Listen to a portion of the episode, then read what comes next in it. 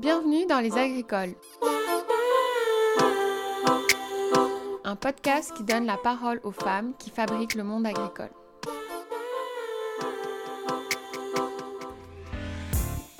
Allô tout le monde Bienvenue à toutes et à tous Que vous soyez de fidèles auditorices ou que ce soit votre première écoute, merci beaucoup d'être là. Alors, pour ouvrir le bal de 2023 et en attendant la saison 3 qui, je vous le jure, est en écriture, nous voici aujourd'hui réunis pour un épisode bonus, spécial, qui pétille, un vrai coup de cœur pour une collaboration qui me fait grand honneur, celle avec Julie Franqueur, une femme qui observe le monde agricole. Julie a plusieurs cordes à son arc. En plus d'un parcours universitaire, agricole, éditorial, elle est aussi actuellement rédactrice en chef adjointe du magazine Nouveau Projet. Et aujourd'hui, c'est avec l'autrice qu'on va jaser car vous en avez peut-être entendu parler, mais dans quelques jours paraîtra le livre qu'elle a écrit, Sortir du rang, la place des femmes en agriculture, aux éditions Remue Ménage. Et j'ai eu la chance, il y a quelques semaines, de le lire en avant-première avec beaucoup de joie et d'intérêt. Le livre de Julie me touche directement par son sujet et son titre très évocateur, tant dans les luttes féministes que dans le monde agricole. Sortir du rang. Sortir du rang est un acte courageux et émancipateur qui nécessite des modèles, des voies tracées ou pas, mais aussi de comprendre nos histoires pour construire nos futurs. À travers les chapitres, j'ai retrouvé des idées et des vécus que j'avais aussi rencontrés sur le terrain avec les femmes interrogées dans le balado. Alors, comme avec Julie, on correspondait depuis un bout, un courriel en amenant un autre, nos projets et nos idées se faisant écho, on a eu envie de passer du clavardage à la rencontre. On s'est retrouvés un vendredi matin d'avril pour échanger sur les grands thèmes du livre. On a fait des liens, raconté des anecdotes et Julie a même avoué son épisode préféré du balado. Bref, on a eu du fun et on vous partage ici une conversation joyeuse et je le crois lumineuse, à l'image de cette matinée. J'espère que nos échanges vous amèneront de belles réflexions, l'envie de bouger les lignes, et surtout de soutenir et reconnaître celles qui nourrissent le monde. Bonne écoute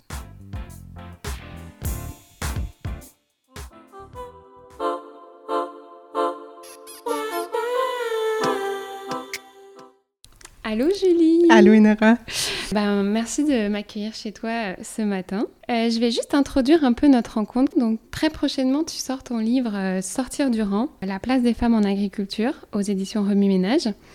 Tu y poses un regard historique et contemporain sur la place des femmes en agriculture au Québec, dans le bio et le conventionnel, en y apportant une lecture féministe très intéressante. Donc j'ai eu la chance et même l'honneur de le lire il y a quelques semaines, avec évidemment beaucoup d'intérêt.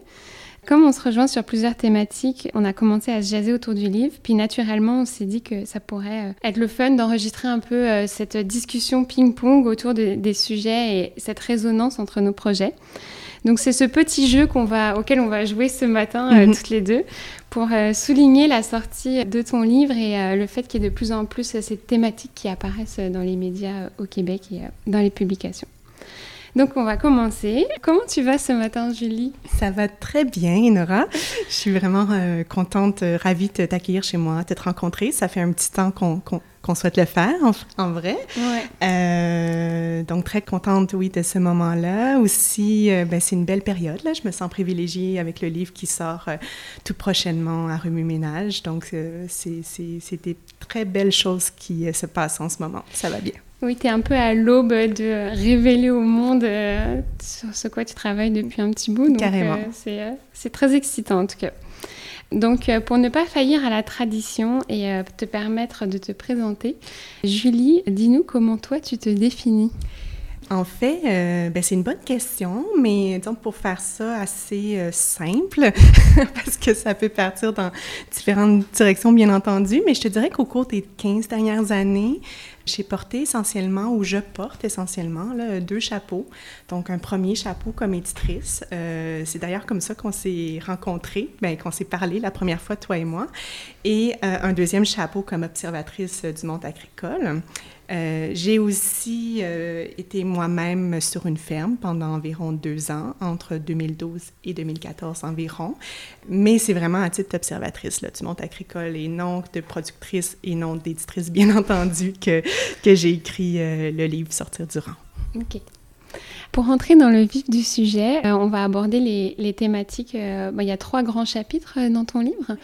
Donc déjà, moi, je voulais dire que quand j'ai commencé à lire le livre, c'est directement euh, l'introduction qui m'a beaucoup touchée parce que j'ai trouvé dans tes mots euh, quelque chose qui résonnait aussi beaucoup sur euh, un peu le point de départ aussi de la mission du balado qui était comme on était là, on regardait autour de nous, on voyait beaucoup de femmes dans les champs, mais une mhm. fois qu'on les cherchait dans les livres, dans les médias, et peut-être même toi aussi dans les contenus universitaires, tu, le mhm. racontes bien comment leur, leur absence est, criante en fait dans les chiffres, les statistiques, etc. Oui, je dirais même que, si, ben, si, je peux me permettre, même leur absence au départ euh, euh, m'a un peu euh, berné en fait parce que parce qu'à force, comme je le dis dans le livre, dans l'introduction, à force de parler toujours de l'agriculture au masculin, ben, j'ai pas une, une, chercheuse moi-même. Euh, j'en suis venue à, penser pendant un moment, un bref moment, que euh, finalement la réalité des hommes et des femmes en agriculture pouvait être similaire, alors que, ben, on, va le voir aujourd'hui. Ben, tu, le montres depuis quelques temps également, bien entendu, avec ton balado, mais, euh, mais c'est pas nécessairement le cas, bien entendu. Oui. Puis c'était chouette de voir que d'un point de de constats presque communs. Euh, chacune aussi de notre côté, il y a eu, euh, deux projets qui se sont, euh, qui se sont développés. Donc c'est ce qu'on s'est dit aussi toutes les deux dans les coulisses, c'est qu'il y avait une complémentarité aussi avec un regard que moi j'ai beaucoup apprécié, qui m'a beaucoup nourri en fait d'apprendre des choses plus concrètes, historiques. puis bah, avec toute la démarche universitaire de lecture aussi de ce qui se passe, tu as beaucoup de références de comment s'est développée l'agriculture au Québec. Puis moi qui étais plus autodidacte, puis plus, euh, genre, je suis allée concrètement voir ces femmes, je disais, bon, bah, dites-nous ce que vous avez à dire. Donc, c'était, euh, c'était chouette de voir cette résonance entre les projets euh, dès, l'introduction, en fait. Oui, carrément. Puis, ben, on s'en est, on s'en est parlé hors, euh, hors micro, mais, mais en fait, cette résonance-là, euh, ben, elle, est, elle est réelle. Nos démarches se ressemblent vraiment beaucoup. On donne la parole, en fait, à, des, femmes en agriculture. On parle pas nécessairement en notre, en notre nom, euh, mais la résonance aussi, ben, en fait, c'est pas un hasard, là, dans le sens où, euh, moi-même, je, te disais, je suis une fidèle auditrice de ton balado. J'étais euh, tellement touchée! mais c'est mais, vrai, depuis l'épisode 1, saison 1, en fait, je les ai, je te disais, euh, euh, ça me fait rire que, que, tu sois touchée parce que pour moi, ça, ça, va de soi. Mais, euh, mais, mais voilà, je les ai écoutés comme deux, trois fois chaque. J'en ai réécouté cette semaine aussi pour me rafraîchir un peu la mémoire. mais ben, ça a été interrompu par les pannes, nécessairement, de courant sur le Grand Montréal. Mais, mais voilà, tu sais, on, on, va en reparler, en fait, de, des épisodes. J'ai mes préférés bien entendu, mais chaque épisode, en fait, est, assez fascinant parce que euh, chaque épisode, chaque rencontre que tu fais, une rencontre par épisode, en fait, euh, représente vraiment bien un aspect ou plusieurs aspects de la réalité des femmes en agriculture que moi j'ai retrouvé dans mes recherches, que ce soit dans la littérature en sciences sociales ou dans mes différentes terrains de recherche que j'ai faites par le passé. Mm. Mm. Oui, je pense que on était très contente de voir ces choses. Enfin, moi, c'était très intéressant de voir dans ce livre, euh, comment dire ça tu mettais des mots sur ce que moi j'avais vécu sur le terrain et c'était mhm. très agréable. Mhm. Alors, une des grandes thématiques de ton livre que euh, je voulais aborder en premier, c'est euh, ce qu'on appelle l'invisibilisation du travail des femmes dans les fermes. Et on est toutes les deux d'accord pour dire que ça comprend deux choses. C'est à la fois, il y a hum, ce que tu montres bien avec des chiffres, c'est euh, pendant longtemps, donc il y a eu l'absence de statut salarié, donc encore moins de salaire. Moi, j'étais mhm. très choquée de voir que tu disais euh, qu'il y avait encore un nombre de femmes assez impressionnant aujourd'hui au Québec qui ne sont pas rémunérées au sein des mhm. fermes, euh, parce que c'est un, parce que c'est une conception familiale. Donc il y a aussi il y a donc il y a ces deux choses, c'est-à-dire qu'elles sont relayées à des espaces domestiques, c'est-à-dire qu'elles s'occupent de faire tourner la maison en même temps que la ferme, etc. elles lavent, enfin concrètement les salopettes, etc. Mhm. Mais aussi, il y a cette idée d'invisibilisation du travail des femmes, et ça, c'est quelque chose que j'ai adoré lire parce que je l'avais vu dans un épisode dont on parle beaucoup toutes les deux, celui de Anne Roussel. Euh, qui est extraordinaire. Mon préféré. Moi, j'ai pas le droit de dire lequel était mon préféré. mais, euh, mais, en tout cas, euh, euh, en fait, tu racontes comment aussi l'invisibilisation du travail dans les fermes, il se passe par euh, le fait qu'il y a eu cette tendance à euh, avoir ce qu'on appelle le travail masculin puis le travail féminin. Mhm. Donc les hommes, on les voit concrètement, ils sont au champ, ils ont la binette, le mhm. tracteur, la brouette, etc. Et les femmes ont été un peu relayées à cet espace de comptabilité, gestion d'équipe, les marchés, faire monter les paniers, etc. Un peu les, les, coulisses. Et ce qui rend l'idée d'un travail féminin et d'un travail masculin en plus au sein des fermes et qui du coup fait que la femme n'est pas fermière mais une ménagère, en tout cas, mhm. historiquement. Historiquement, oui, e, exactement. Puis, ben, c'est intéressant ce que tu dis euh, par le, travail des hommes euh, dans, les, dans les champs. En fait, il y a, il y a, il y a des chercheurs qui, qui, qui, vont dire, je trouve ça assez, euh, assez explicite, en fait, assez parlant comme image, que le travail des femmes, en agriculture, bien entendu, le travail des femmes euh, lui, il, va se voir juste quand il n'est pas fait, en fait. Tu, tu parlais de comptabilité, de, de, bien entendu, on ne va pas réduire le travail des femmes en agriculture au, proprement domestique, là, mais tout ce qu'elles font à la ferme, la coordination, euh, le, le, fait qu'elles font une série de petites tâches qu'on peut les interrompre à tout moment, en fait, c'est quelque chose, je pense, qui est assez connu sur le terrain. Là.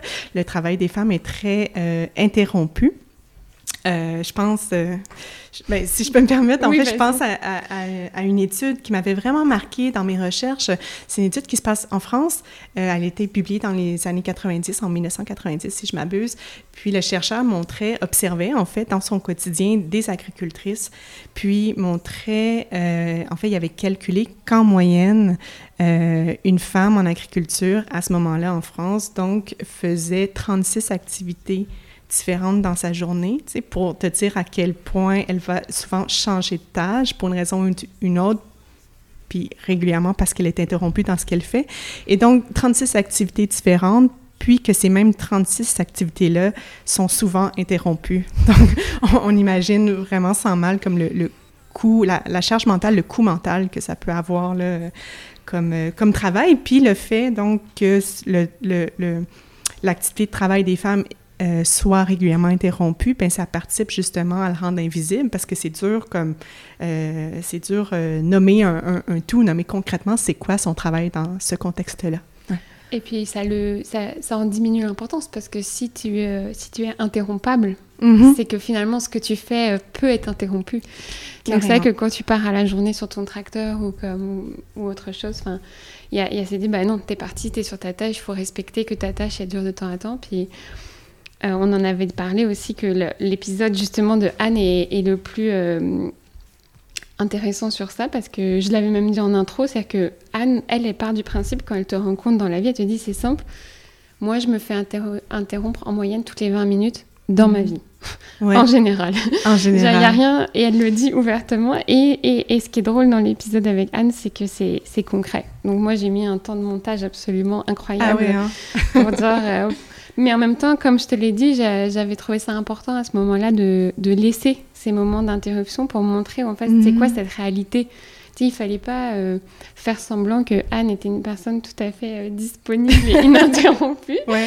mais euh, que ce soit de la couche de Lisa à les, les, clients qui viennent le dimanche en se disant que de toute façon la ferme est, est un espace disponible, ça c'est encore un grand sujet, mhm. à les mhm. salariés, tout, tout, tout est, tout est, et tout est possible d'être interrompu, mais en tout cas.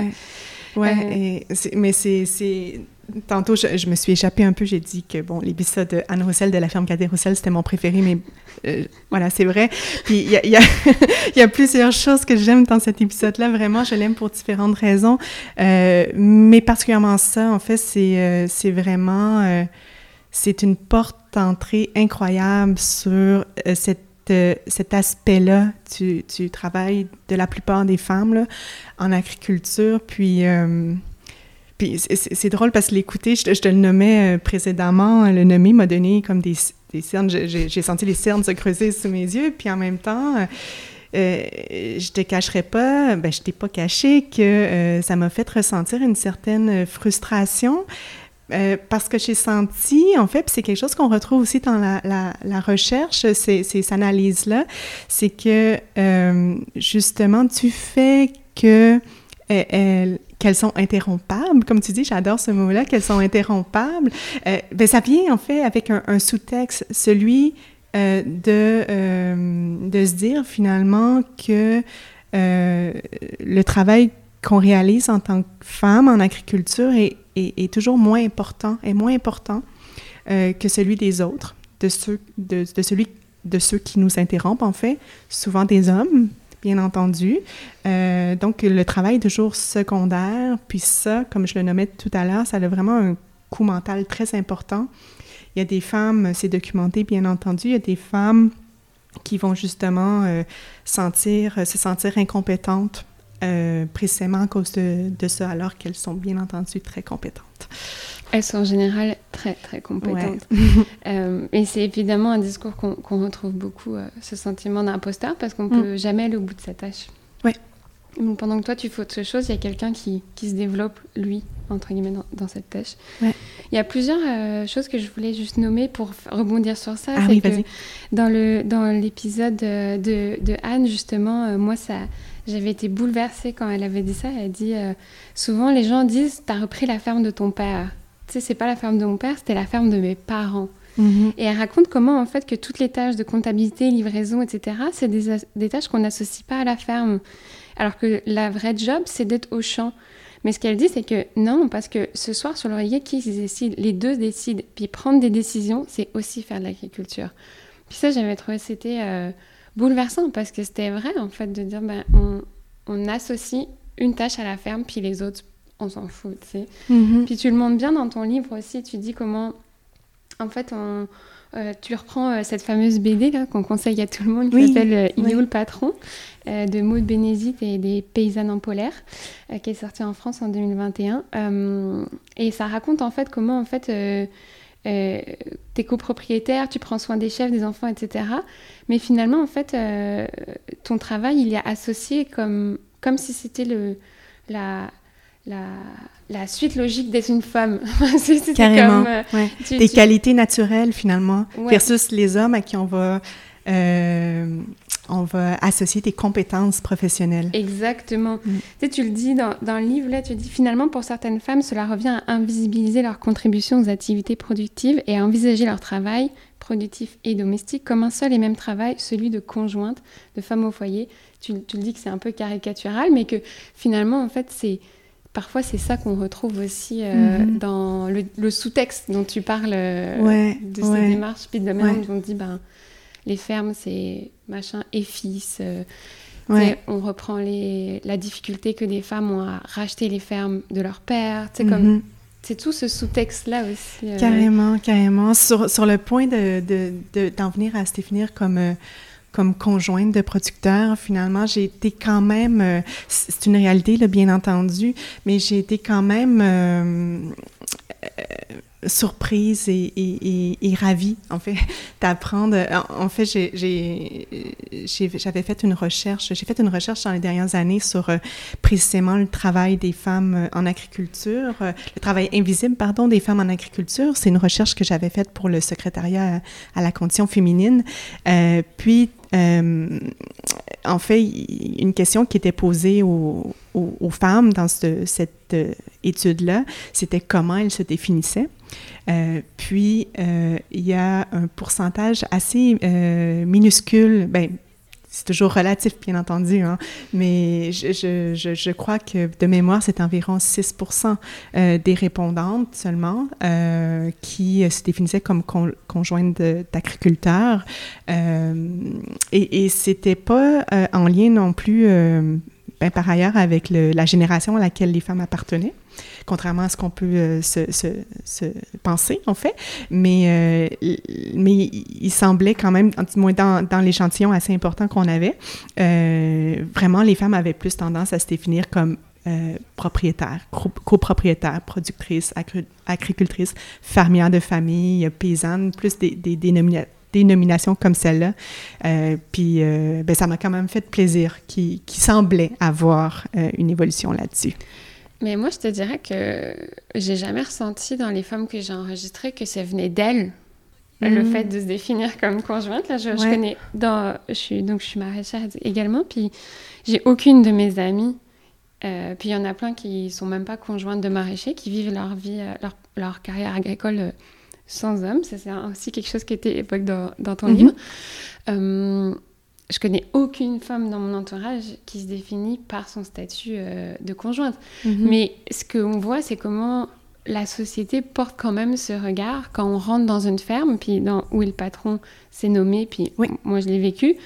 Il est où le patron? C'est vrai. C'est comme des anecdotes euh, qui m'appartiennent où c'est comme c'est pas moi qu'on regarde, c'est l'homme de l'équipe qu'on regarde pour, euh, pour un sujet précis. Puis je suis comme c'est le stagiaire, puis moi je suis là depuis deux ans. Tu sais?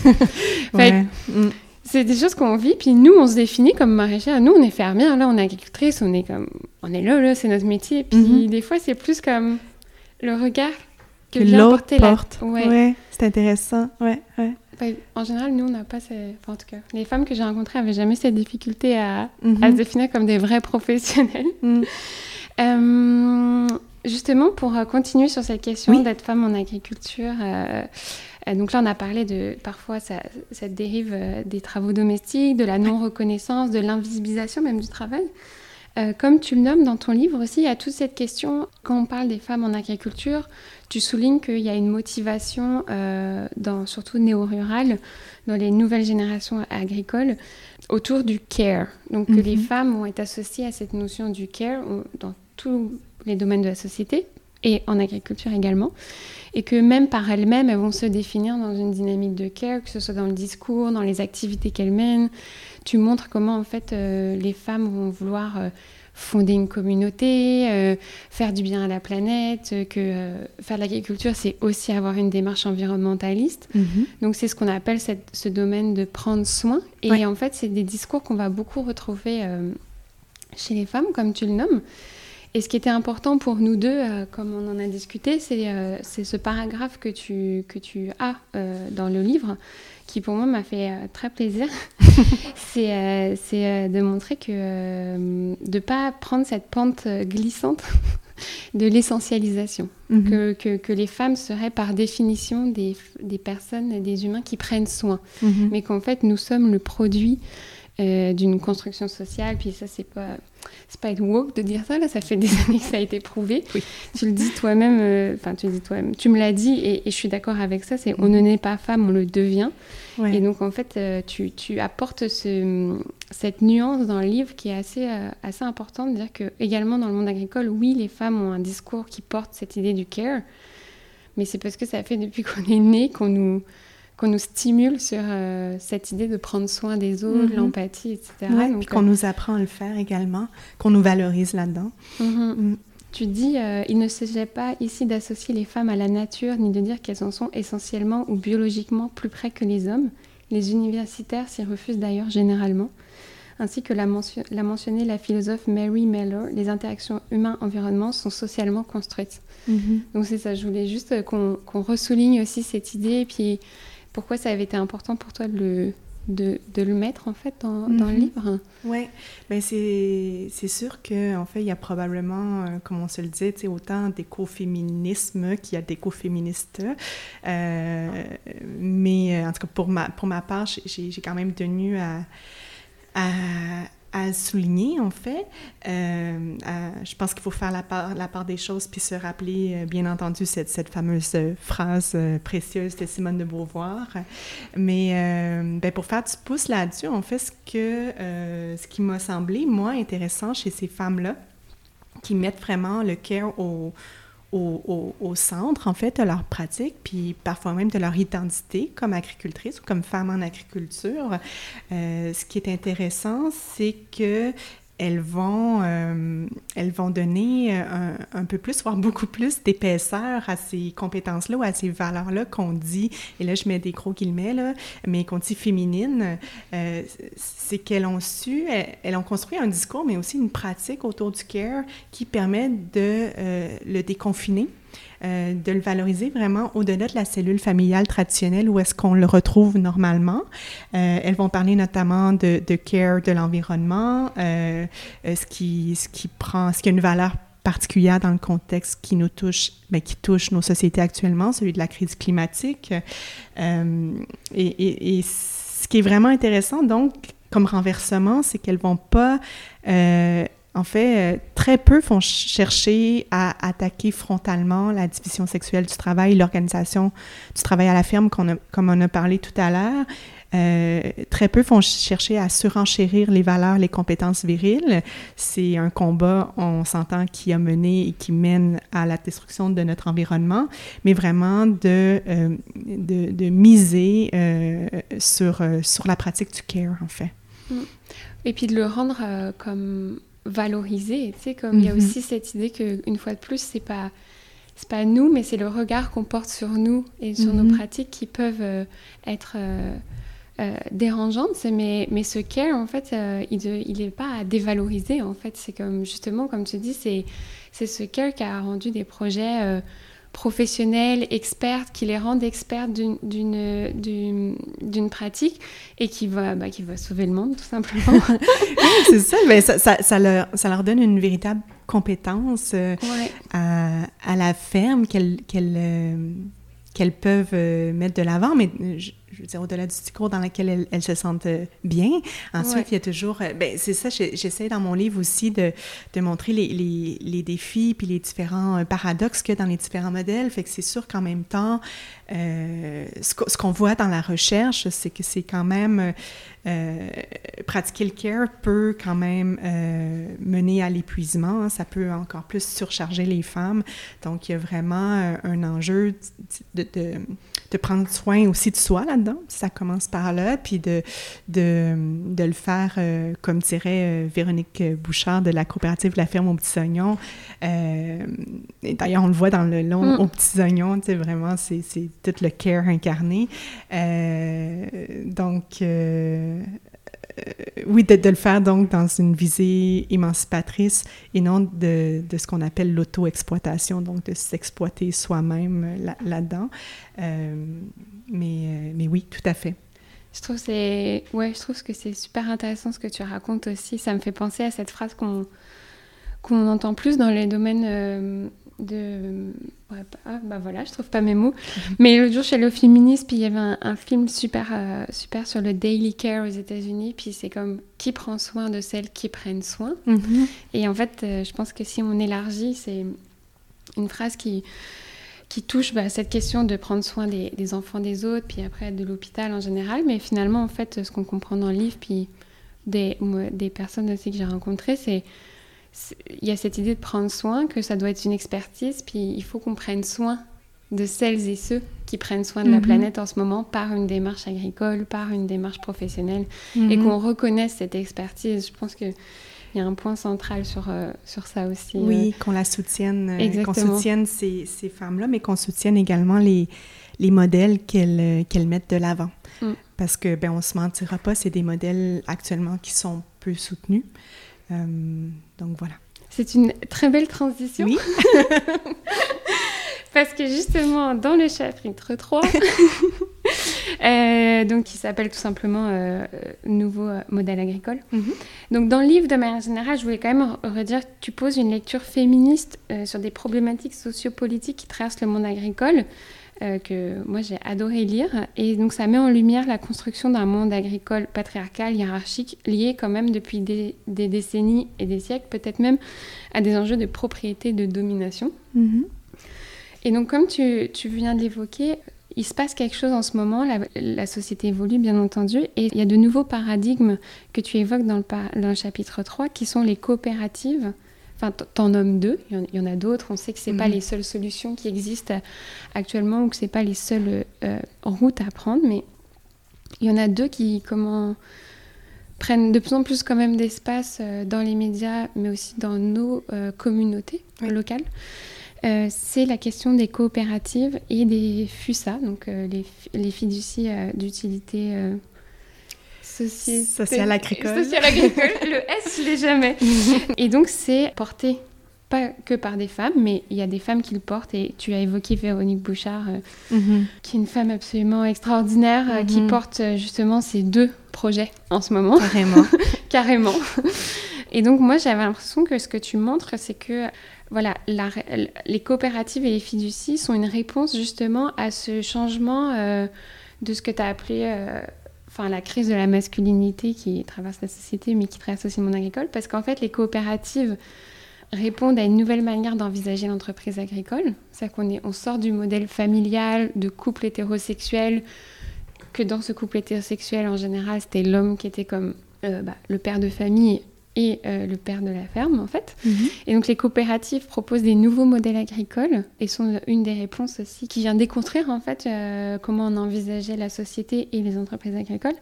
Et les FUSA, les fiducies, qui, en fait, viennent aussi déconstruire un rapport euh, qu'on a construit euh, très, dans notre société occidentale principalement, de rapport à la terre comme la nature qui nous appartient. Mhm. Donc en fait, je suis propriétaire, cette terre m'appartient. Puis il y a quelque chose de très... Euh, qui nécessiterait peut-être plus de, discussion sur aussi qu'est-ce que c'est que avoir sa terre? Mhm. et, et, comment c'est un aboutissement quand on est dans le monde agricole? Genre, cette terre m'appartient. Puis on en parlait un petit peu à demi-mot avec le, que peut-être les FUSA, ce serait un, fermage moderne ou contemporain, parce que le fermage, à la base, euh, c'était genre euh, des fermiers qui étaient sur des terres de, seigneurs, de propriétaires. Puis là, finalement, la, fiducie euh, rend, sort, sort le terrain de la spéculation foncière et devient un bien collectif, et racheté par un bien collectif. Euh, et, en fait, les, entreprises qui sont dessus sont entre guillemets, je dis des gros guillemets là, je suis pas technicienne des FUSA, mais sont locataires en fait euh, et sur la terre, mais la terre ne pourra plus appartenir à personne. Mm. Et donc, les on voit comment les coopératives et euh, les FUSA renversent complètement en fait ce qui était les, les, piliers en fait du, du, monde agricole pendant des années et des décennies dans le monde occidental, c'est-à-dire bah, le masculin pyramidal et, euh, et la propriété, euh, c'est à moi. Mhm. donc euh, pourquoi tu as décidé de, de, mettre en avant ces, ces modèles aussi dans la perspective des femmes en agriculture. Oui, oui, oui. Ben en fait, j'ai, c'est, pas ces modèles-là, c'est pas quelque chose qui se retrouve beaucoup encore dans la littérature en sciences sociales.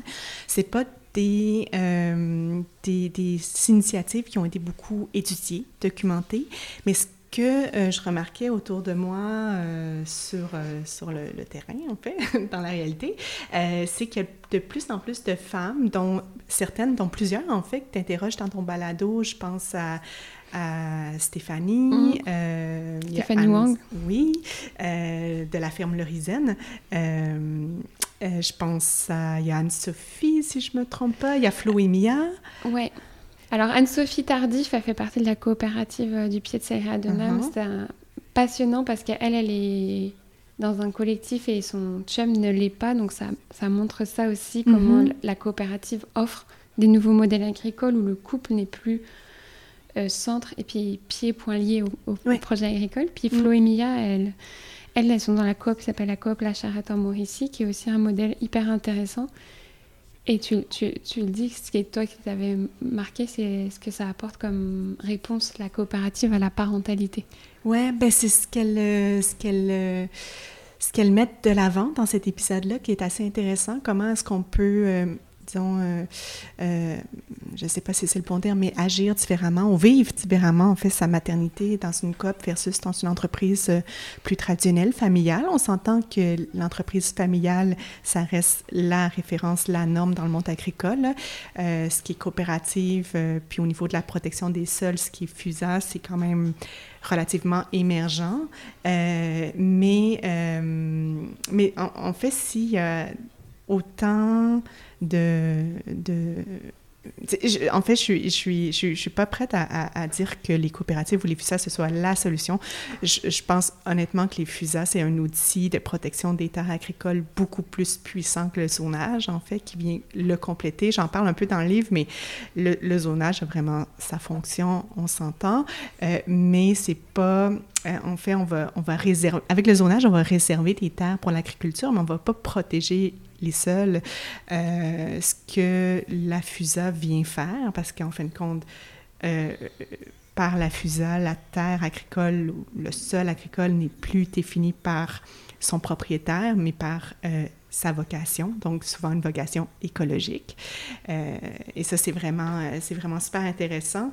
mais, mais, mais donc, c'est ça. Je ne dis pas qu'il y a une solution unique, que c'est la seule solution pour l'avenir, mais c'est quand même quelque chose que de plus en plus de femmes, donc oui, mettent de l'avant. Et c'est pas, c'est pas pour rien, en fait. Puis, euh, euh, ce qui, ce qui m'a fait réfléchir notamment, c'est Véronique Pouchard, que donc de la ferme aux petits oignons, euh, que j'ai rencontrée dans le cadre de mon livre, puis qu'elle disait en parlant des entreprises agricoles familiales, euh, je vais la citer, elle disait on a hérité de structures qui ont été mises en place par des hommes, qui conviennent aux hommes et qui font en sorte que les hommes se maintiennent dans des positions de pouvoir. Et donc ce que, fin de la citation, et donc ce que, ce que permet peut-être le modèle coop, c'est une gestion justement plus féministe des fermes, euh, au-delà de la cellule familiale. Ce dont je suis pas encore convaincue, cependant, j'en parle également dans le, livre, c'est euh, si euh, le modèle coop nous protège nécessairement de euh, cette fameuse diffusion sexuelle du travail dont on parlait tout à l'heure. Je te vois faire non de la tête. mais mais, mais en fait, comme par expérience, j'ai moi-même été donc en 2012 et 2014 dans un collectif agricole et dans le cadre du livre aussi, j'ai rencontré la magnifique Catherine Beauferron qui est sur le hameau 18 en Gaspésie. Donc, il y, a différents, il existe différents modèles de coop, bien entendu. Euh, on ne peut pas comparer des pommes avec des oranges, mais... Euh, fallait que je le dise. Mais, euh, mais en tous les cas, c'est pas... c'est ça, c'est pas... ça nous protège pas magiquement, en fait, des, des rôles sexués qu'on qu'on adopte, oui, parfois par affinité, mais souvent par nécessité, là, pour que la, la, la, la ferme fonctionne, en fait. Mais aussi, je pense que c'est intéressant ce que tu dis, puis dans le sens où peut-être euh, ce qu'on constate, c'est que la coopérative, euh, dans ce cadre-là, euh, quand tu dis c'est un outil féministe, c'est mhm. que c'est un cadre que ça nous propose, puis c'est un mhm. outil qui peut plus nous permettre de nous émanciper et d'aller nous chercher des, des, espaces égalitaires, etc. Mais mhm. comme tout, voilà, il y a, y, a y a, des espaces qui existent où on peut recréer des schémas, puis on peut être attentif, mais c'est vrai que la coopérative nous donne déjà plus d'outils dans nos mains si on le souhaite. Oui. Si on a entouré de gens qui le souhaitent, mhm. d'aller dans cette direction ensemble. Puis c'est en ça que je trouve que ça, c'est ce changement de paradigme en fait, mhm. c'est que ça nous donne tous ces outils. Euh, ben voilà, tu peux avoir un cercloir et la coopérative dans tes outils d'agricultrice.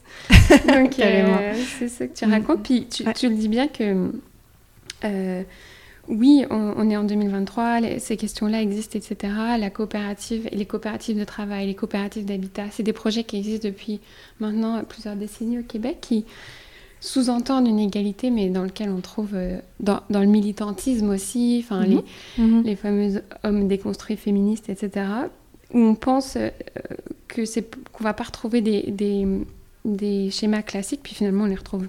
Mhm. Et tu, tu évoques... Euh, tu évoques aussi en fait euh, la même la question du boys club en mhm. agriculture. C'est très rapide, hein, c'est pas du tout le sujet de ton, ton, livre, mais je trouvais que cette citation était quand même intéressante. Que tu dis qu'il y a un ensemble d'études qui indiquent quand même une culture viriliste et qui décourage aussi les femmes de participer aux activités syndicales et au sein des organisations les plus progressistes où le référentiel demeure masculin, mhm. un véritable boys club ainsi que l'a souligné Nathalie Bissonnette dans Les femmes en agriculture, cultiver les possibles et un récent avis du Conseil du statut de la femme. Je vais me permettre aussi, euh, quand on disait que c'est les autres euh, qui mettent ce regard sur nous, c'est qu'il que mhm. suffit de voir quand même qu'il y a beaucoup de publications sur euh, l'agriculture et que même quand il y a des plumes féminines mhm. dans ces livres, euh, c'est quand même assez fréquent que ce soit les hommes qui soient mis euh, en avant d'avoir écrit ces livres-là. Mhm. Donc moi, c'est ça aussi que je vois que les médias et la société participent à ce boys club et à dire bah, la femme, elle est là, elle est dans le bouquin.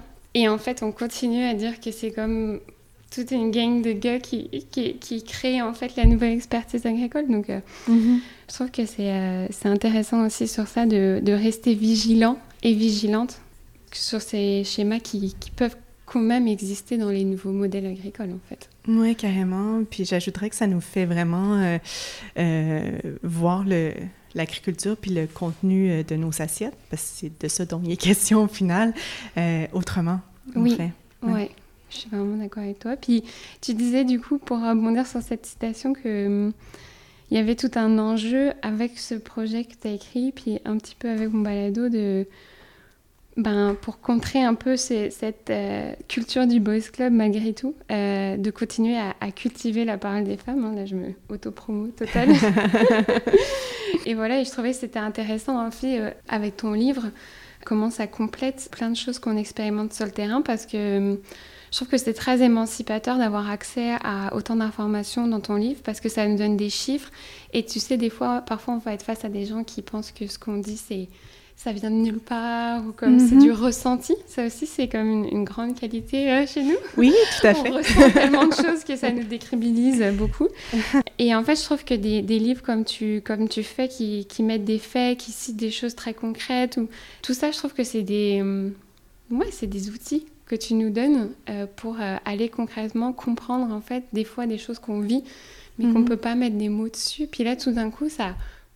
ok, ben, c'est toute seule.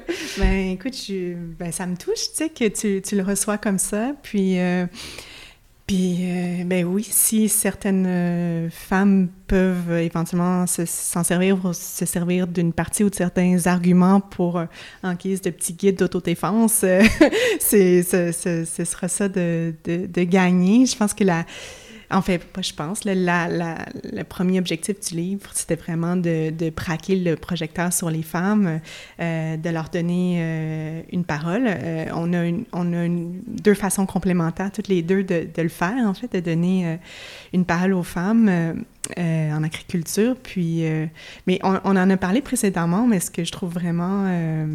moi, ce qui m'a vraiment interpellée, quand euh, j'étais dans les, derniers, euh, les dernières étapes de rédaction du livre, euh, c'était... Le, livre, au départ, a été structuré autour de, mes expériences, de mes recherches, puis j'ai voulu, j'ai voulu l'incarner un peu plus, puis aller rencontrer donc des, femmes précisément pour le livre, puis en les approchant, c'est ça, j'ai été vraiment interpellée comment tout le monde était comme tellement se rendait disponible, pour reprendre cette image, mais se rendait disponible et euh, euh, était au bout du téléphone, au bout du courriel, au bout du Zoom, puis, euh, puis ça, heureuse de participer à cette initiative-là, comme je pense elles sont heureuses de participer à ton balado, puis ça se sent, puis elles ont beaucoup à dire, puis je me suis rendu compte, donc, et ça c'était vraiment très stimulant, en fait, que le, projet de livre servait euh, de, vraiment de bougie d'allumage.